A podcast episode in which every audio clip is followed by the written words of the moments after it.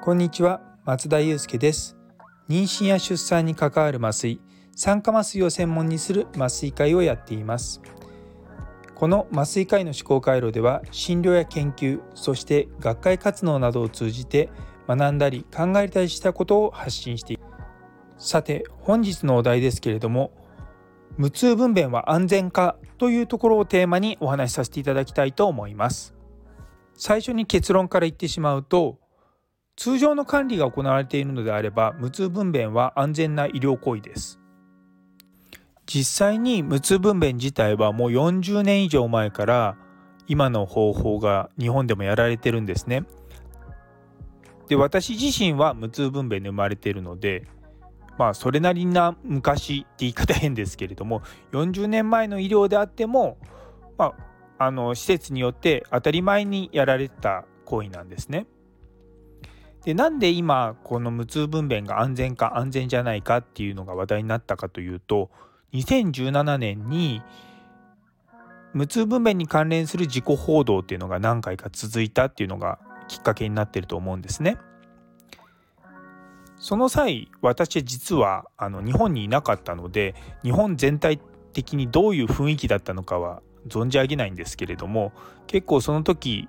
酸化麻酔学会の会長の先生とかから私がカナダの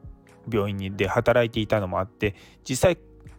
カナダのではどんなふうに、まあ、無痛分娩の安全管理をしてるのかとかそういったことを聞かれて、えー、いろいろと情報提供をしてました。そもそも無痛分娩って日本だと麻酔科医がやったり産婦人科の先生がやったりするんですけれどもそれ以外の国で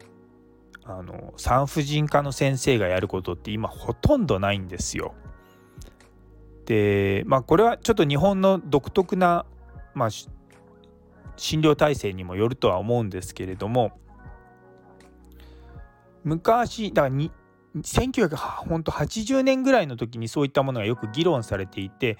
無痛分娩をやるのは麻酔科医がいいか産婦人科医がいいかっていうところはいろいろともう結論がもう出ていてその効果そのものに関して言うと麻酔科医がやっても産婦人科医がやってもそんなに差は出ないんですけれども何かトラブルが起こった時により安全に対応できるのはおそらく麻酔科医だろうというふうに結論づいてます。ならばじゃあ麻酔科医が無痛分娩をやれば安全なのかっていうふうになるんですけれども実は日本だとそもそも妊娠出産に関わる麻酔酸化麻酔に関するトレーニングを麻酔科医が受けてないことが多いんですね。そうなってくるといくら麻酔科医であっても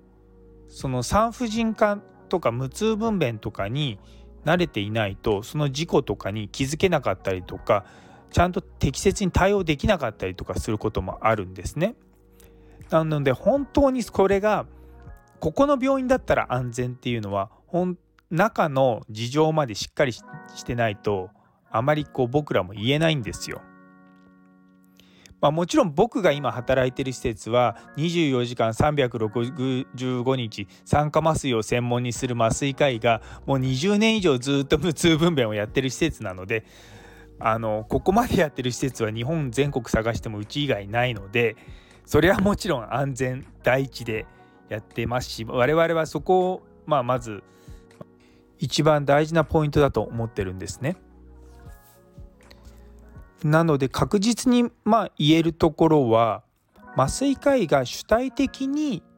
無痛分娩に関わっている施設で行われている無痛分娩は安全性が最も高いと思います。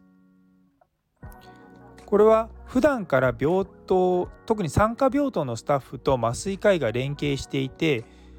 やはり心理的安全性が高いので些細なことでも助産師さんが麻酔科に相談できる環境が整っているっていうところが一つあります。あと命に関わる緊急事態が起こっても我々麻酔科医は蘇生のスペシャリストなのでそういったところで迅速に対応ができます。さらにあの酸化麻酔の専門家である我々は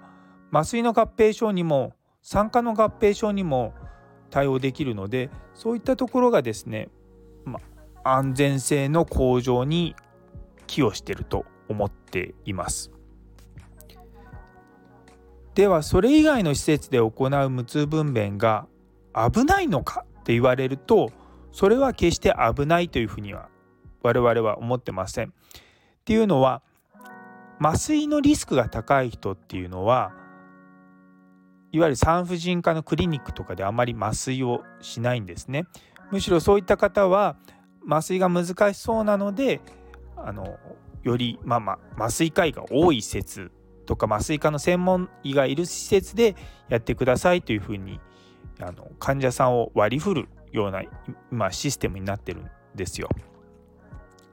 なので結構開業のクリニックの先生とかですと BMI が28を超えたら無痛分娩しませんとかあと背中が少し曲がってるとかそういった方もやりませんとか結構いろいろと基準が厳しかったりするんですね。ただそれは決してその人たちに、麻酔ができないわけではなくてそういった難しい麻酔が難しい方は麻酔科の専門の先生にやってもらおうっていうような割り振りになってるっていうふうに思っていただければと思います。最近ですとまあいろいろな講習蘇生の講習とか受けてる産婦人科の先生も増えてますし最近だと酸化麻酔を専門にする麻酔科の先生から定期的なコンサルトを受けているようなクリニックというのも散見されるので、まあ、そういったのをトータルで考えると決してそういった小さな施設でやるのが危ないというわけではありません。一方でやはりですね最近問題に個人的に思ってるのは無痛分娩ぐらいやらないと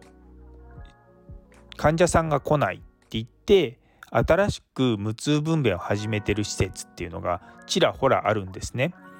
我々の業界からするとあれ？ここ昔から無痛分娩やってたっけって思うような施設が無痛分娩を始めたりしてるんですよ。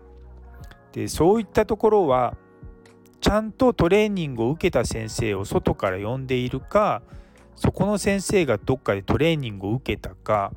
まあ、そういったことをしていなければやはり私は個人的にはちょっと危ないんじゃないかなと思います。やはりこの業界で働いているとちらほら、まあ、大きな事故にはつながらなくても、まあ、危機一髪みたいな時のような話はですね耳にすることがあるのでなかなか難しいんじゃないかなと個人的には思ってます。最終的にはですね出産する場所っていうのは今妊婦さんご自身で選んでいただく形になっているので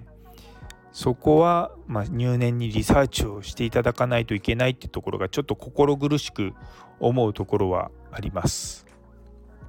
そこの施設がどれぐらい無痛分娩の安全に力を入れてるかっていうのが客観的に可視化できればいいんですけれどもそういったのを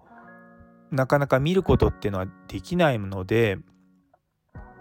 本当に最終的には口コミになっちゃうのかなというところはあります。なのであまりですねここの病院は安全とかここはダメとかそういったことはなかなか言い切れなくて申し訳ないなと思います。ただ一部の施設はあのちゃんとこういった体制で無痛分娩やってますっていうところがインターネットの情報に出ているのでそちらのリンクは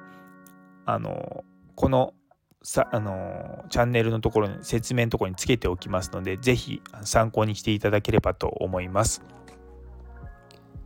なのでまとめますと無痛分娩そのものは安全な医療行為です。ただそれが、まあ、施設によっていろいろとやり方が違ってるのもあるのでそこはですね担当の産婦人科の先生とか麻酔科の先生とかに直接聞いていただくのが一番かと思います。はい。それでは最後まで麻酔科医の歯科公回路を聞いてくださって本当にありがとうございます。コメント、レター、いいねなどぜひよろしくお願いいたします。とっても励みになります。また Twitter 等でご紹介いただけましたら積極的にフォローしますのでぜひそちらもよろしくお願いいたします。皆様の一日が素敵な一日でありますように。それではまた。